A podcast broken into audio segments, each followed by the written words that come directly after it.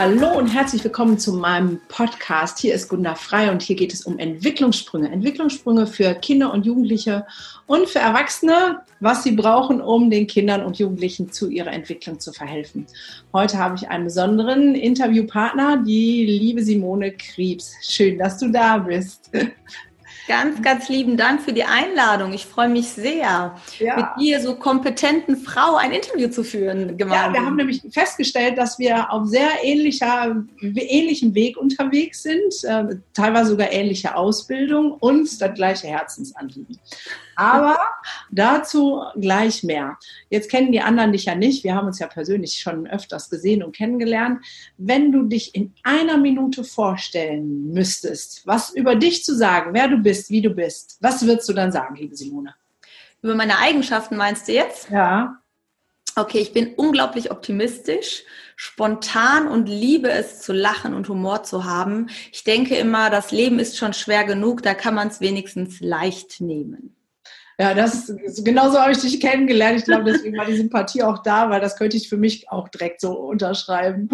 So, mhm. jetzt möchten die Hörer aber vielleicht auch noch wissen, was du sonst so treibst. Ähm, ob du mit Hund, Katze, Maus, fünf Schafen oder ähm, 30 Kindern in einem Haushalt lebst. Erzähl doch nochmal, was du ähm, machst. Also, ja, gerne. Tiere finde ich super. Wir haben gerade keine Haustiere, aber eigentlich haben mich mein ganzes Leben irgendwelche Tiere begleitet. Äh, zeitlich schaffe ich das im Moment nicht. Ansonsten habe ich zwei Kinder, ähm, die jetzt schon fast erwachsen und erwachsen sind. Mein Sohn ist 20 hm, Jahre, ich muss mal kurz überlegen, meine Tochter ist 16 Jahre alt. Also sie sind schon beide groß. Ja. Ich lebe ja. alleine mit den beiden. Ja, das, ich lebe auch alleine mit den beiden. Guck mal, schon wieder was, was uns verbindet. Sehr krass. Ähm, die Simone ist mir auf jeden Fall einen Sprung voraus. Sie hat nämlich schon ein tolles Buch gelesen. Und daraus möchte ich gerade habe ich das. Ja, geschrieben. Ich habe es gelesen, du hast es geschrieben, genau. Deswegen bist du mir voraus. Ähm, daher möchte ich einen kleinen Absatz daraus vorlesen. Wir brauchen Eltern, die an ihre Kinder glauben und Vertrauen haben, dass ihre Kinder für das Leben und seine Herausforderungen selbst gute Lösungen suchen. Dafür müssen wir aufhören, sie vor jeder unangenehmen Erfahrung zu schützen.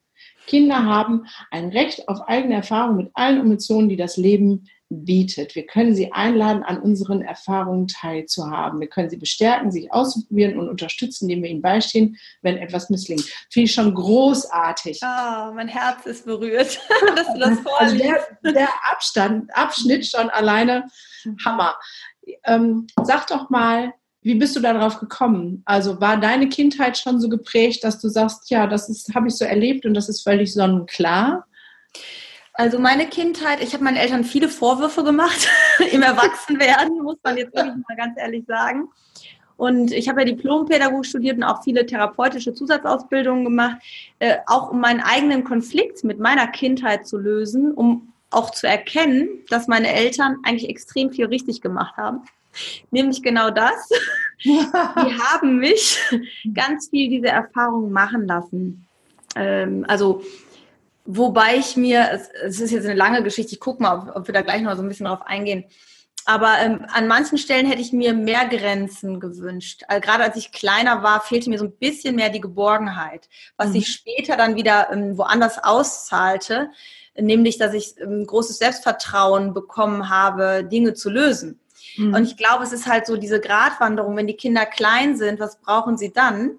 von mir. Und je älter wir werden, also Quatsch, je älter unsere Kinder werden, wir, wir natürlich auch, ähm, umso mehr verschieben sich genau diese, diese Rahmen, diese Grenzen, also wo wir loslassen müssen als Eltern. Ja. Und so, das, das heißt, zu erkennen. Mhm. Ja war so deine Erfahrung oder für dich selbst, dass du dir am Anfang mehr Grenzen gewünscht hättest und hinterher die Freiheit aber gemerkt hast, das ist eigentlich gut für dich? Genau, ich habe also auch erkannt, also meine Eltern haben mir nie ein schlechtes Gewissen gemacht. Die mhm. haben immer gesagt, wir glauben an dich. Die haben nie gesagt, äh, du kannst was nicht. Ja. Die haben mich immer unterstützt, folge deinem Herzen. Also zum, vor allem auch meine Mutter sehr, sehr stark. Mhm. Und äh, diesen Wert, den ich da mitbekommen habe, den habe ich wirklich erst im Erwachsenenalter erkannt, als ich selber schon Mutter war?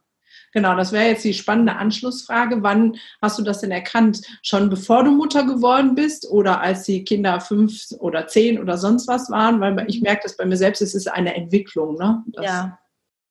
Wie war das bei dir? Mm, also ich bin ja sehr früh Mutter geworden. Ich wollte so diese Familie nachholen, die mir ja ein bisschen gefehlt hat. Ich bin auch ein Scheidungskind, mhm. so wie meine Kinder jetzt auch.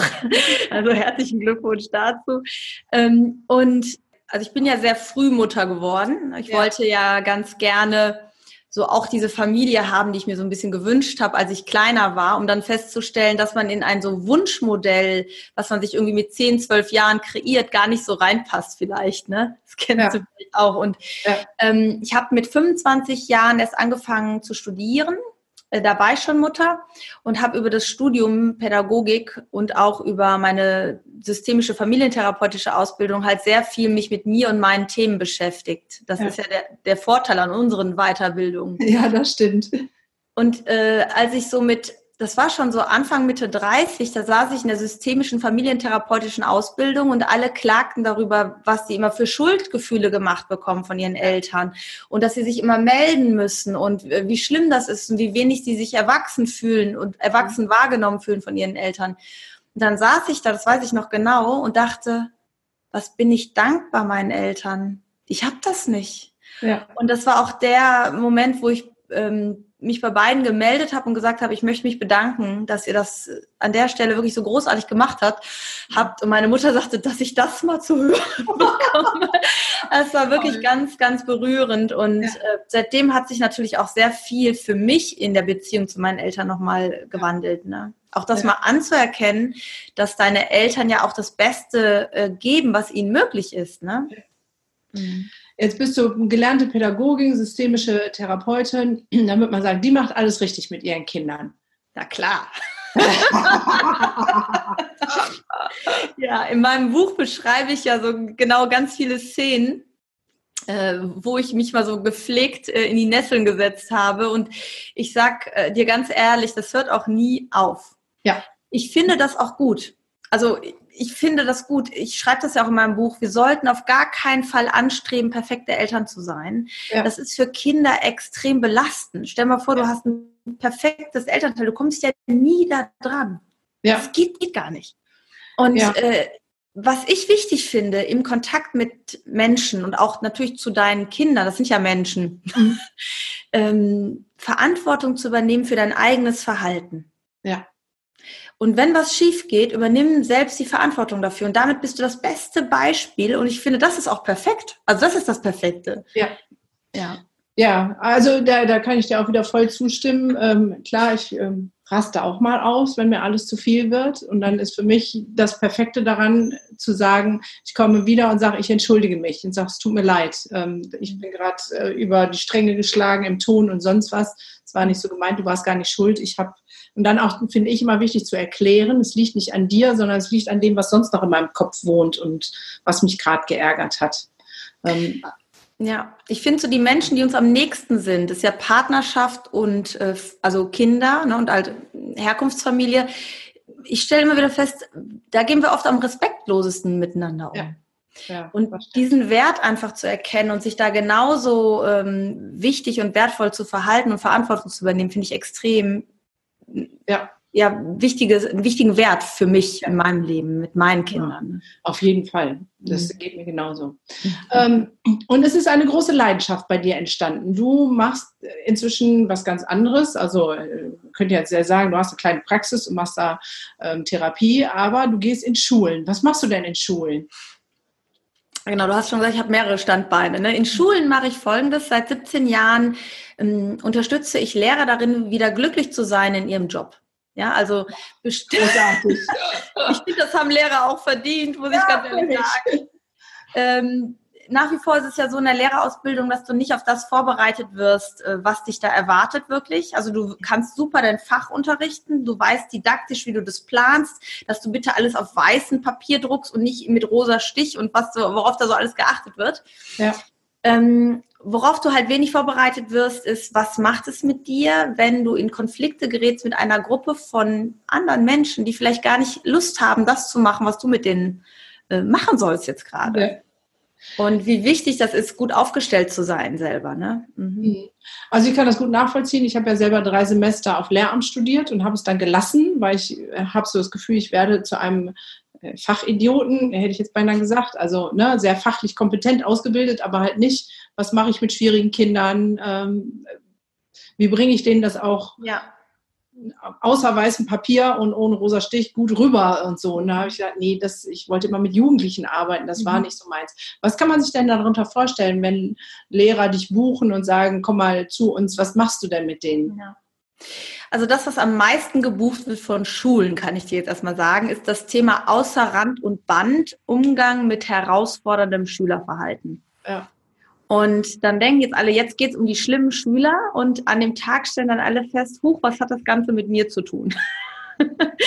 und ich sag mal so, vor Ort sitzen ja erstmal die Lehrer. Genauso mhm. wie wenn ich in meiner Praxis mit Eltern arbeite, sind ja die Eltern erstmal da. Und wir können ja nur an unserem Verhalten, an unserer Haltung und Einstellung was ändern. Und das Spannende ist ja, und das weißt du auch, damit ändert sich auch ganz viel im Kontakt und in der Beziehung zu den Menschen um uns herum.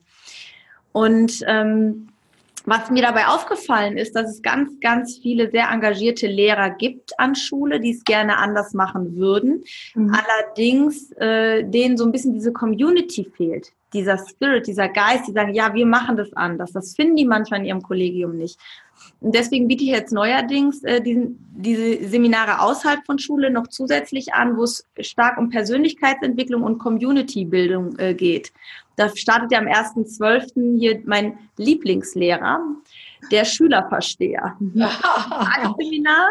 Das wird in Gelsenkirchen stattfinden und da geht es einfach um deine ja, deine Blockaden, deine Glaubenssätze, was hat man dir erzählt, wie du zu sein hast als Lehrer? Was, äh, wo merkst du, das stimmt alles irgendwie nicht? Du möchtest eine eigene Haltung entwickeln. Das ist so der Tag, da wird es nur um dich gehen als mit deiner ja. Persönlichkeit. Mhm. Ja, das ist dann so ähnlich wie das, was ich gerade mache mit der Masterclass auf Happiness. Wirklich Ach, cool. Sehr ähnlich, weil da geht es auch um die Glaubenssätze und wieder reinzukommen in die Freude, Freude am Job, äh, Freude mit Kindern umzugehen, weil mein äh, Sprichwort ist da so, ähm, Arbeit mit Kindern und Jugendlichen, egal wie schwierig sie sind, kann sich leicht anfühlen und Spaß machen. Ja. ja. Ich arbeite ja auch viel mit traumatisierten Kindern, selbst mit denen kann es sich leicht anfühlen und Spaß machen. Ja, ja finde ich äh, großartig, aber da kommt ganz viel durch, ähm, dass eigentlich viel an uns selber liegt. Magst du mal deinen Zusammenhang zwischen ich habe einen Auftrag, Kindern was beizubringen und meiner Persönlichkeit, ähm, was gibt es da für einen Zusammenhang für dich? Naja, dadurch, dass ich ja auch Hypnosetherapeutin bin und NLP gemacht habe, ähm, ist es so, und das kann man ja auch mittlerweile dank bildgebender neurobiologischer Verfahren feststellen, du erzeugst ja deine Wirklichkeit. Ja. Das heißt, wir haben bestimmte Wahrnehmungsfilter, nach denen, das hat was mit unseren eigenen Erfahrungen und Bewertungsmustern zu tun. Und so nehmen wir dann die Welt wahr und reagieren aufgrund von alten, ja, gelernten Automatismen ja. darauf. Und ähm, da gibt es halt ganz, ganz viele, ich sage jetzt mal, mh, hm, tja, man könnte sagen, veraltete Programmierung oder auch, ich würde sogar sagen, Fehlprogrammierung, mhm. die wir haben äh, und auf die wir dann reagieren und dann erzeugen wir uns unsere Konflikte selbst.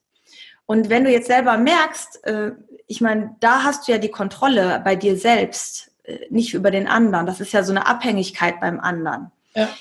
Ähm, dann bekommst du sowas wie eine Klarheit und eine Zielerreichung. Also du kannst deine Ziele auf einmal erreichen. Wenn du weißt, ich habe innerlich Ziele, die ich erreichen kann, sagt dein Gehirn, wir machen einen guten Job. Wenn du immer im Außen, ja, ja, wenn du immer im Außen ein Ziel hast, wo der andere etwas tun muss, damit du einen guten Job machst, dann ja. bist du ständig in der Opferrolle. Und dann sagt dein Gehirn, hm, wir beide sind nicht gut, wir machen das nicht richtig. Oder wir beide sind nicht gut ausgebildet, um mit diesen Kindern zu arbeiten. Ja. Und das ergibt immer ein unangenehmes Gefühl, das schwächt dich und das hat auch große gesundheitliche Folgen. Das ist ja auch nicht von der Hand zu weisen. Äh, und erzeugt Stress, also Angst in dir, in deinem ja. System. Ne? Und deswegen ist diese innere, also zu wissen, wir machen das selbst, für uns selber total wichtig, aber auch in der Arbeit mit Schülern. Du kannst ja Schüler zwingen, in der Schule zu sitzen. Das geht ja. ja. Wir haben ja Schulpflicht. Ja. Du kannst sie aber nicht äh, zwingen zu lernen. Nee. Du kannst sie nur einladen. Lernen findet ja immer hier oben statt. Ja, ja genau. Und das sind ganz einfache Erkenntnisse, die das weiß ja auch eigentlich jeder. Aber es braucht manchmal noch so eine Erinnerung. Ja. Weiß jeder und irgendwie weiß es irgendwie jeder doch nicht. Stimmt. Das ist, äh, fällt so durch. Wenn man das dann erklärt, sagen alle, ach ja, ist ja klar. Ne? Also stelle ich auch mal fest. Wo hast du denn am meisten gelernt? Was war denn dein Punkt, wo du gesagt hast, vorhin hast du ja schon gesagt, in der ähm, systemischen Ausbildung zu sagen, ach danke, liebe Eltern. Aber mhm. für dich ganz persönlich, ähm, was war das, woraus du selber am meisten den größten Lernerfolg für dich gezogen hast? Es kommt ja immer darauf an, worauf bezogen. Und dann würde ich halt, das eine ist halt, zu mir als Person habe ich am meisten gelernt, wirklich über meine eigenen Kinder. Mhm. Also meine blinden Flecken da. Äh, und das zweite ist dieser ganze unbewusste Bereich. Also was macht unser Gehirn? Wie funktioniert das? Wie konditioniert das? Und das Spannendste, wie kannst du das ändern? Ja, also du arbeitest ja selbst auch in der Praxis, dass du Flugangst halt mit einer Sitzung behandeln kannst, ja, oder dass bestimmte Sachen, wo du denkst, das kriege ich nie hin, auf einmal verändert sind. Ja. Ich frage mich immer, warum weiß das nicht jeder Mensch von sich? Ich finde, das sollte man schon in der Schule mitbekommen, dass du auf dich, dein Denken, deine Emotionen Einfluss hast. Du bist dem nicht ausgeliefert. Ja, das ist so mein Herzensthema. Menschen frei und unabhängig werden zu lassen und sich ihr eigenes Glück, das ist super, dein, das ist toll, was du da sagst, äh, dein Master, Masterclass of Happiness, ne? Großartig. Komme ich auch mal. Ja, super. sehr gerne. Äh, ja, also es hört für mich nicht auf, nur weil ich irgendwas gelernt habe. Ja. Wir rutschen immer in alte Muster und ich liebe es ja, und wir kennen uns ja auch von der Fortbildung, wo ich als Crew war, ähm, immer mit, also bei sich selber dran zu bleiben und sich selber das bewusst zu machen. Ja, das ist, glaube ich, das größte Learning. Dass das, was du heute bist, das ist ja von Virginia Satir so ein toller Satz, ist nur das, was du bisher gelernt hast, nicht das, was dein Potenzial ist. Und das treibt mich an. Ja, ja, da hast du so völlig recht. Aber leider ist in unserer Gesellschaft dieser Opfergedanke, ne, wenn das und das und das und wenn die und die und das alles anders ist, dann geht es mir ja. gut. Ne? Und dieses nehmen, übernehmen die Verantwortung für mich und mein Glück ja. selber, das ist ähm, leider noch nicht so weit verbreitet. Wir werden das äh, vorantreiben hier in Deutschland. ähm, wenn du jetzt als heutige Simone ähm, mal zurückgehen würdest in, zu der siebenjährigen Simone, was würdest du der denn sagen? Gibt es eine Botschaft, die du an sie hättest? Ich überlege gerade, was war bei mir im Leben mit sieben? da war auch echt richtig viel los. Da war Hochstreitphase meiner Eltern kurz vor der Trennung. Und ich würde dir sagen, A, alles wird. Richtig, habe ich intuitiv den richtigen Zeitpunkt rausgeschickt. Oh ja, da sind so viele Phasen. Aber, aber da, ich würde, ich würde wirklich sagen, auch das, was ich heute ähm, Eltern oft mitgebe, zu sagen, das, was gerade ist, geht vorbei mhm. und es wird alles gut und äh, nach jedem Tief kommt ein Hoch. Das würde ich ihr sagen. Und alles, was du brauchst, um für dich ein erfolgreiches, glückliches Leben zu führen, hast du schon. Ja, das ist gut.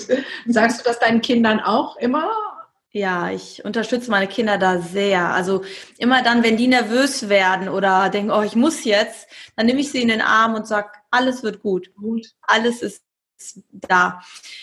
Ähm, das ist auch lustig, dass äh, wir haben so einen recht äh, offenen Kontakt. Das heißt, ähm, wenn ich jetzt unterwegs bin beruflich oder Sie, ne, irgendwie ein paar Tage wechseln, weil Sie bei einer Freundin oder einem Kollegen schlafen oder was machen, wir äh, melden uns dann nicht ständig. Also wir haben dann nicht so, ah, du musst dich melden, wenn du ankommst und du musst dich abmelden und anmelden. Mhm. Das haben wir gar nicht. Mhm. Aber wenn irgendwas ist, dann würde selbst mein Sohn mich sofort jederzeit Tag und Nacht anrufen. Und ich glaube, das ist halt das, was Beziehung und Bindung auszeichnet. Ne? Ja. Da arbeite ich gerade noch darauf hin, dass das bei mir genauso wird. Weil die sind dann noch ein bisschen äh, kleiner. Wie alt sind die? Ähm, 13 und 16. Ah ja, schön. Mhm. Ja, also der 16-Jährige, da geht das schon in die Richtung, da bin ich auch tiefenentspannt. Da sagt er immer, Mama, du bist so gechillt, alle Jungs beneiden mich um meine coole Mama. So, ja. geht immer runter wie Öl. Ja, genau. Ja. ja. Und der Kleine ist halt auffällig. Schön ähm, weil der von, ähm, das Pflegekind, der hat in Geburt und Schwangerschaft viel mitbekommen. Da kämpfen wir noch ein bisschen länger, glaube ich. Das ist auch nochmal was anderes, äh, muss man wirklich sagen. Auch gerade ganz im Bereich Pflegekind. Es wird einem ja auch nicht so wirklich gesagt, was einen da erwarten kann.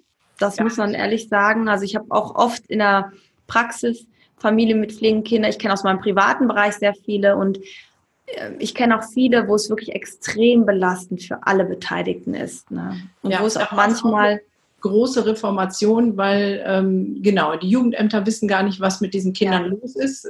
Also sie wissen meistens nicht, was passiert ist und selbst wenn sie es wissen, haben sie keine Idee, was das für Auswirkungen für diese Kinder mhm. hat. Die sind genau. sehr allumfassend. Das ist schon sehr krass. Man ist ja früher davon ausgegangen, die kommen jetzt in ein gutes Umfeld und dann wird das schon. Ja. Und auch so als Eltern darauf vorzubereiten, zu wissen, dass für einige Dinge, du kannst dich noch so bemühen, einige Dinge brauchen ihre Zeit und manchmal werden die und manchmal hast du keinen Einfluss mehr darauf. Das gibt es halt auch. Ja, Mhm. Genau, und das Wichtige ist dann, das wäre so auch was, was du im Prinzip auch bei den Lehrern ein bisschen angedeutet hast, ist nicht persönlich zu nehmen. Ne? Auch ja. ein Pflegekind, was dann sagt, äh, ich hasse dich, äh, meint das ja in dem Moment nicht so, sondern ist in seinem alten Film drin.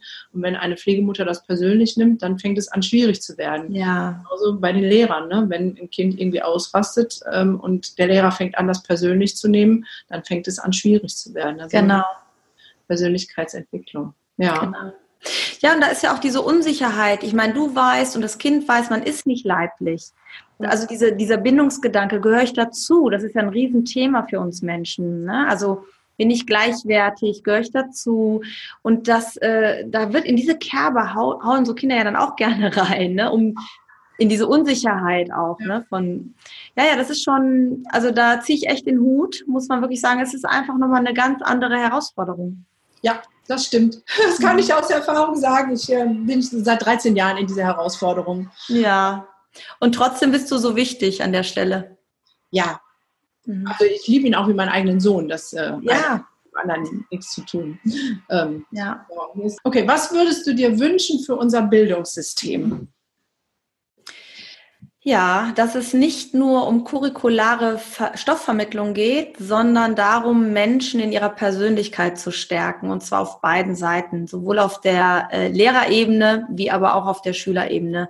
Und dass äh, auch im Schulsystem erkannt wird, dass es um Kooperation und Gemeinschaft geht.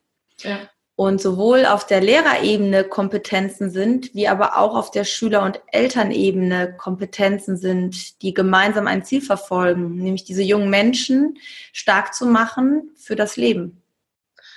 Großartig. Ich glaube, da kann ich gar nichts hinzufügen.